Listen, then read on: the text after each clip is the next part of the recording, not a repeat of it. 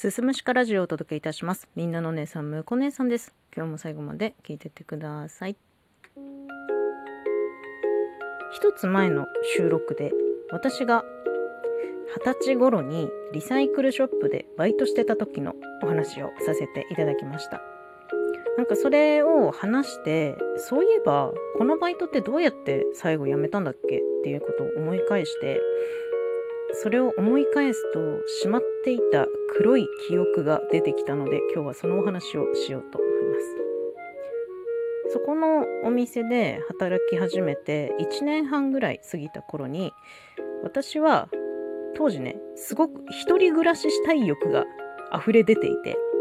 で、それを親に言ったところ、まあ出された条件があって、正社員になりなさいと言われたんですよ。で、私の中でそのリサイクルショップで正社員になるっていう道は、なんかあんまり考えがなくて、で、まあいろんなところを、こう、就活し始めたんですよね。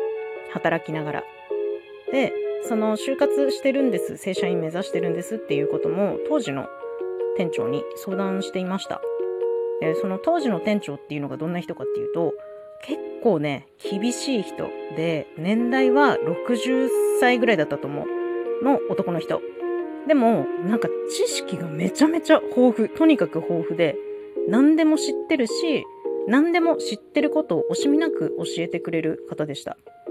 結構ね、硬い方だったんだけど、たまに言う冗談とかが なんかシュールで面白くて、私はね、結構その店長さんが好きだったんですよね。仕事のやり方とかも尊敬できるし。でも、その店長をよく思ってなかった人たちも、このスタッフの中にはいて、で、その店長を慕ってない人が慕っていたのが副店長なんですよ。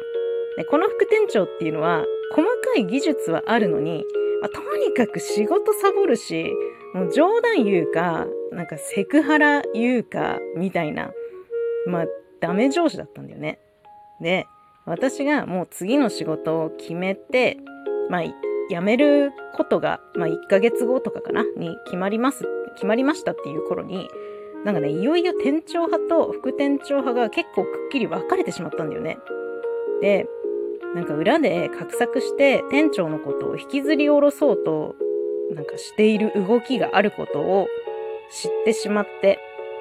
で、その店長派の人々が、なんか夜な夜なそのスタッフの一人の家に集まって、なんかね、労働基準監督署に署名出すぞ、みたいな働きかけをしようともし始めてて、もうそれぐらい話が膨らんでしまってたんだよね。で、その署名の内容が、うちの店の副店長はこんなセクハラをします。こんなパワハラをしてますっていうことを訴える内容で、なんか、えー働いてるスタッフの総数のうち過半数の署名があると有効になるらしいんだよね。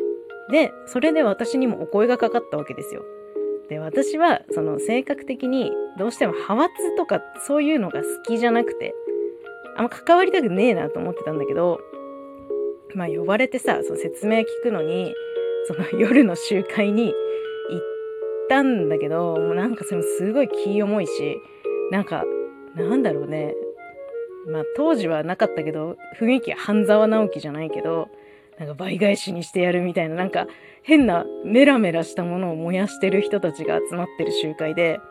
もうすっごい気重くなっちゃって、で、どうしようって悩んで、その当時のサブマネージャー、普段はお店にはいないんだけど、そのエリアを統括してるサブマネージャーさんがいて、その方にこっそり電話かけて相談したんですよ。そしたら、サブマネージャーは、いや、向こう姉さんはもういついつに辞めること決まってるから、もう穏やかに辞めれるようになんとなくやり過ごしなさいって言われたんですよ。でも、それを相談する前に、署名自体はしちゃってて、署名がね、有効なものになってしまったんですよ。で、それが結局、労働基準監督署じゃなくて、本社に送られて、で、本社に届いて多分1週間後ぐらいだったと思うけど、サブマネージャーが直々に店まで足を運んで、事務所入って、副店長と二人っきりで、どうやら話をしていると。で、私上がる時間になりましたと。事務所入ったら、もう顔真っ青、顔面蒼白で、もう無表情な副店長の姿がありました。多分首を言い渡されたんだと思います。その姿はちょっと今でも忘れられなくて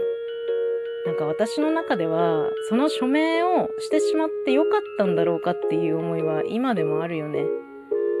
うん、その副店長がセクハラパワハラしてたことは事実なんですよ。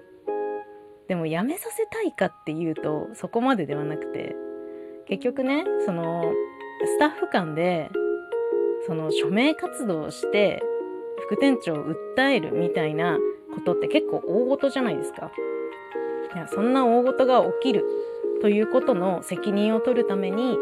店長は結局辞めたはずなんだよね。その出来事が起こってしまったがゆえにね。だからなんかな誰も得しない